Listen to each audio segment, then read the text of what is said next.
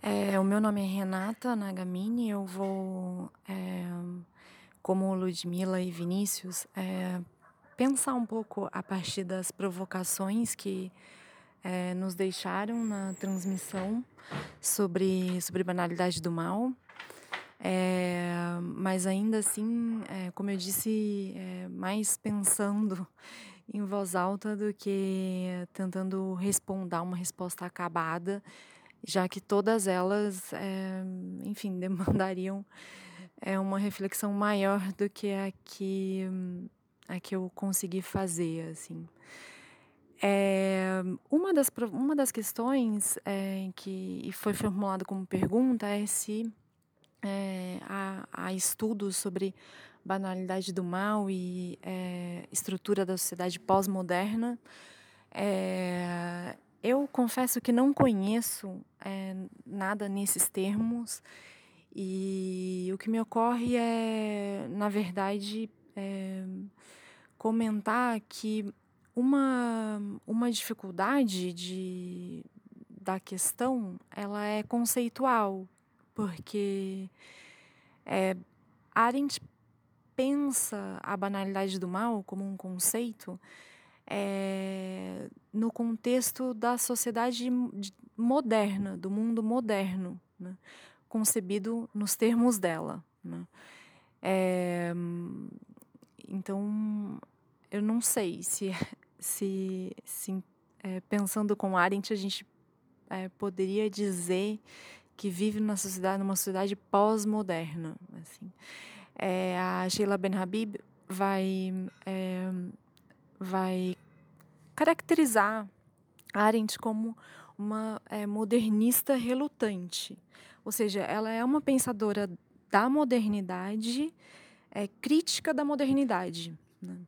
É, em que medida ela seria uma pensadora pós-moderna é, antes do aparecimento do, da própria ideia ou da consagração dessa ideia é um debate interessante, assim, porque ela é, de fato pensa, todo o pensamento arentiano, ele parte da intersubjetividade, assim, e não da subjetividade. Ela pensa, a, ela não é uma pensadora da subjetividade propriamente, mas ela pensa é, a partir do intersubjetivo, ou seja, ela contempla tanto o subjetivo quanto o objetivo. Né? Ela é uma pensadora é, que é, toma as relações como, é, como um fato da vida. Não como um dado, não como dadas, mas como um fato da vida. É, e é curioso, porque é, mesmo na. E aí, passando para uma, uma outra provocação né, sobre é, o que seria pensar em Arendt, seria encontrar significado, atribuir significado e tudo. É, é interessante porque, mesmo na reflexão dela é, mais tardia, né, reunida na, na vida do, do espírito, é, sobre as, as categorias da. É, as categorias da, da. Enfim, da vida contemplativa, as categorias da.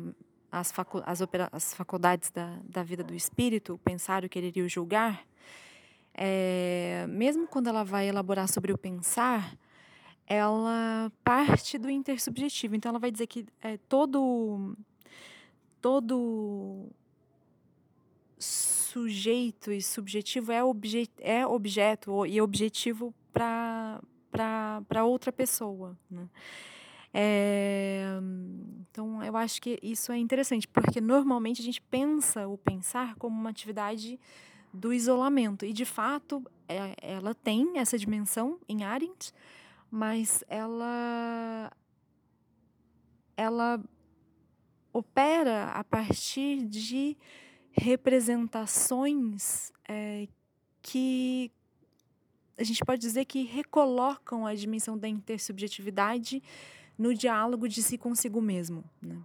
É, e uma, um dos aspectos dessa, dessa faculdade é, de fato, como a gente comentou né, na transmissão, é, é a dimensão do significado. É, se encontrar ou atribuir significado é, é interessante. Eu, fiquei, eu confesso que que não, não vejo tanto. Assim, eu acho que. Eu não sei se dá para para escolher entre uma coisa e outra, porque ela é uma operação de. É, eu acho que seria a atribuição de significado, mas a atribuição a partir de parâmetros e padrões compartilhados, digamos assim. É, então, não é que o significado esteja dado no mundo, não, ele é da, da ordem das relações. Né? É, então, tem uma dimensão de atribuição, mas atribuição a partir de padrões que seriam compartilhados. assim. É, e, e, é, e, o, e como a gente comentou também na transmissão, a, ela vai tentar circunscrever essa, essa faculdade da vida do espírito, o pensar, é, positivamente, ou seja, é, caracterizando, é, dando, atribuindo algumas características a essa atividade, mas também por distinção, operando por distinção. E uma das distinções que ela, que ela faz quando ela vai se debruçar sobre o pensar é, é, a, é ela distingue entre pensar e conhecer. Né? É, isso num esforço, a meu ver, é justamente para explicar como pessoas tão bem formadas, inteligentes, preparadas, cultas, como Heidegger e outros é, intelectuais, puderam aderir ao nazismo. Né? É, então, para ela, são, são faculdades que têm uma relação, mas não se confundem. Né? É, o que significa que uma pessoa com menos instrução é, pode pensar em sentido arentiano e uma pessoa com mais instru instrução, como um, um, professor universitário, pode não pensar, mesmo conhecendo muitas coisas, é, mesmo tendo acesso à produção de conhecimento e ele mesmo, essa própria pessoa, ela mesma, é, produzindo conhecimento, digamos assim. Não gosto muito dessa expressão, mas em termos para usar uma expressão corrente, né? É, então, a, a explicação seria essa. É, por, por que né, isso é possível? Porque, para Arendt, é, uma, uma das, uma, um dos aspectos do pensar é buscar o sentido. Né? É parar e buscar o sentido daquilo que se está fazendo. Mesmo uma pessoa que é, trabalha com conhecimento pode não parar para pensar. É, e isso e tanto pode que é, que aconteceu, né? Como a gente sabe, como ela sabia pela própria experiência. É, isso foi, foi muito determinante assim na vida dela, é, a ponto de ela repudiar a, a enfim, a descrição dela, mesma como filósofa. Ela entendia que ela não era uma filósofa, ela era uma teórica da política, uma teórica política, mas não uma filósofa. É, e o, o critério, um, um critério distintivo, é, se não me engano, é justamente esse: é, é ocupar-se, é, debruçar-se é, sobre um, um, determinado tipo de experiência ou não. Né? É, e essas experiências sobre as quais a Arendt buscou se debruçar não seriam, na opinião dela, o material, a matéria é, básica sobre a qual é, os filósofos costumam se debruçar. A tradição da filosofia até ela, pelo menos, costumava se debruçar.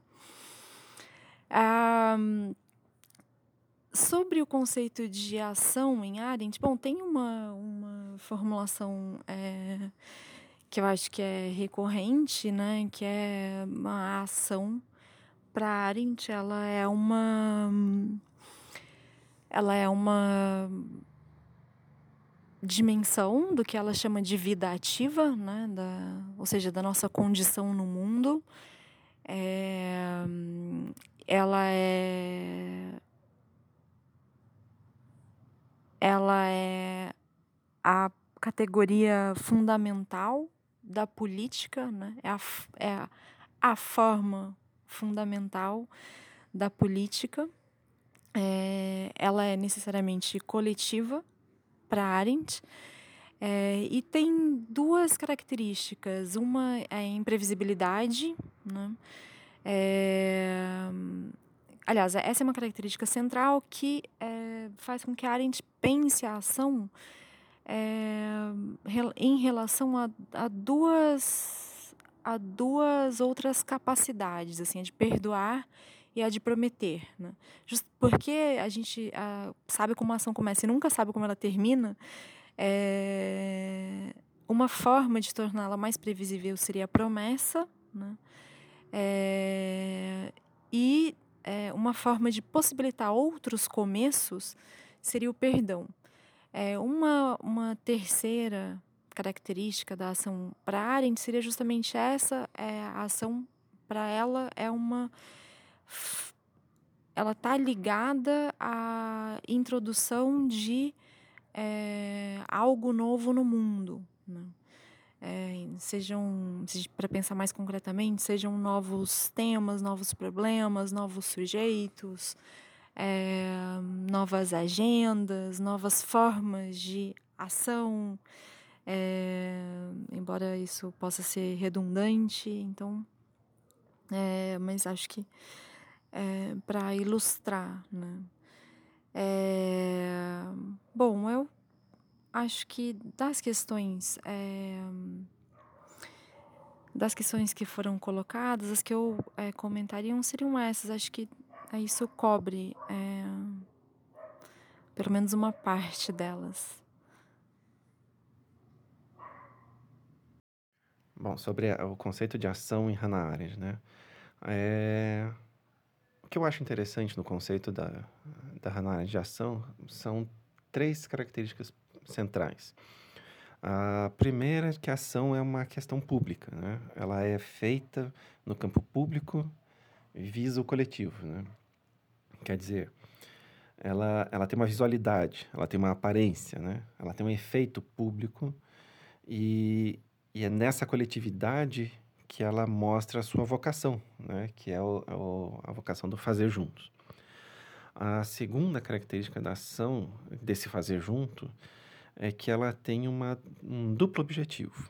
Né? Por um lado, é o de preservar o mundo, né? conservar o mundo, né? É, e por outro, de inovar. Quer dizer, é de iniciar alguma coisa nova, de melhorar o mundo. Né?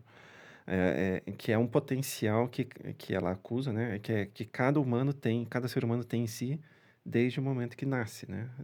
Cada nascimento é uma potencialidade de novidade. Ah, quer dizer, nessa, nessa ação conjunta é que nasce o espaço entre os indivíduos, né? Que, é, que fundamenta, no final, o que é o campo do político para Hannah Arendt. A, a terceira característica da ação, é, que é fundamental para a gente entender também todos os desdobramentos da, da, do pensamento arentiano, é que por ser pública, né, por ocorrer nesse campo das visualidades, a ação não pode ser desfeita, né? E como é um e, e, como um ato que tem aparência, que tem permanência, é, ela carrega consigo então a necessidade da responsabilidade.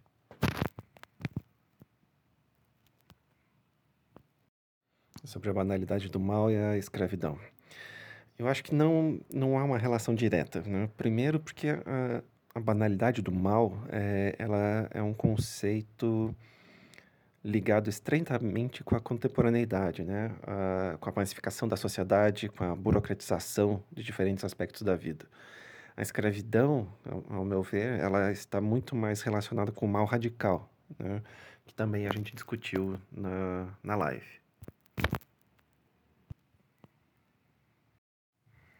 Bom, sobre Heidegger e os filósofos, né? Como, é, como Heidegger podia se engajar com o nazismo e como os, filó os filósofos devem ter uma, uma representação política, né? Bom, primeiro acho que como qualquer indivíduo do, do, do, do período, Heidegger estava também envolvido naquele contexto né, de violência, de exceção, que era a República de Weimar. Né? Ah, assim como, como outros pensadores, o Heidegger estava também em busca de uma saída né, para a Alemanha, para os alemães, quer dizer, em sua essência, ah, ah, enquanto povo, para aquela crise, né? Uma crise, uma crise que era principalmente da, da democracia parlamentar liberal, né? Uh, que se apresentava como um problema muito claro para eles, né? Uh, talvez, é, principalmente para os filósofos intelectuais. Quer dizer, que tipo, que tipo de modernidade alternativa poderíamos é, pensar para sair dessa, dessa crise da democracia parlamentar liberal, né? É, e, e europeia, de forma geral, né? Pensar as modernidades alternativas também é uma, é uma outra questão interessante, né? Porque se o liberalismo, se a, se a democracia liberal parlamentar está em frangalhos, se ela está demonstrando sua crise, que tipo de, de, de modernidade pode ser apresentada para os europeus de forma alternativa? E aí surgem as alternativas, principalmente do fascismo e do, do comunismo naquele período, né? Quer dizer, Heidegger não foi o único filósofo né, que viu no, no fascismo, uh, no autoritarismo, no, to, no, totalitarismo, uma alternativa válida para superar essa crise, né? Talvez ele tenha sido mais famoso, né? E também tem que pensar que essa fama foi o que trouxe, provavelmente, para ele muitos ganhos com isso, né? Quer dizer, talvez ele encontrasse uma justificativa né, no seu julgamento uh, para um alinhamento, né, para corroborar um consenso frente ao nazismo. Né? E a gente não pode descartar que Heidegger fosse um, um excelente filósofo, mas que não fosse exatamente um animal político reflexivo, né, nem engajado. Né? Uh, e que no final ele fosse mais um, um professor é, carreirista e que não estivesse disposto a, a pensar ou refletir sobre seu contexto em proveito dos seus, do seu prestígio, né? Um prestígio de um ariano dentro de uma ditadura para arianos, né? Quer dizer, talvez pensar muito sobre a, a, essa relação entre Heidegger e nazismo acabe levando a gente só para a frustração, né? De, de perceber que um filósofo da, é, como Heidegger é, pode se, se perder politicamente ou pode ser uma pode ser apenas um carreirista, um aproveitador, né? Alguém que colaborava com o consenso aparente do Terceiro Reich para receber os as suas, os seus dividendos, né? Agora, né? Assim como Heidegger, outros filósofos também tiveram posições diferentes ou similares em relação à política, à democracia, aos governos, aos regimes, enfim, né? Uh, dizer, veja, é, Hannah Arendt, mesmo depois de ter vivido tudo que viveu dentro daquele contexto, ela ainda apostava na pluralidade, ainda apostava na democracia, no fazer junto. Né? Outros filósofos acabaram vivendo as mesmas, as mesmas experiências e optando por outro caminho, né? como Leo Strauss, por exemplo, né? que foi pensar numa espécie de regime tutelado, né? onde os filósofos talvez formassem um conselho de sábios para frear as paixões das massas. Né? Quer dizer, a pergunta é se os filósofos devem ter uma representação política, acho que os filósofos têm de pensar, refletir, é, apresentar suas ideias né, no, no, campo público, como qualquer cidadão. Né? Eles podem ter é, maior ou menor ressonância nessa sociedade, nesse campo público, né? é, mas quando eles estão expressando suas ações, quando eles estão agindo nesse campo, eles estão agindo politicamente. E claro, eles podem agir tanto pra, em favor de uma pluralidade ou pela autocracia, como qualquer cidadão.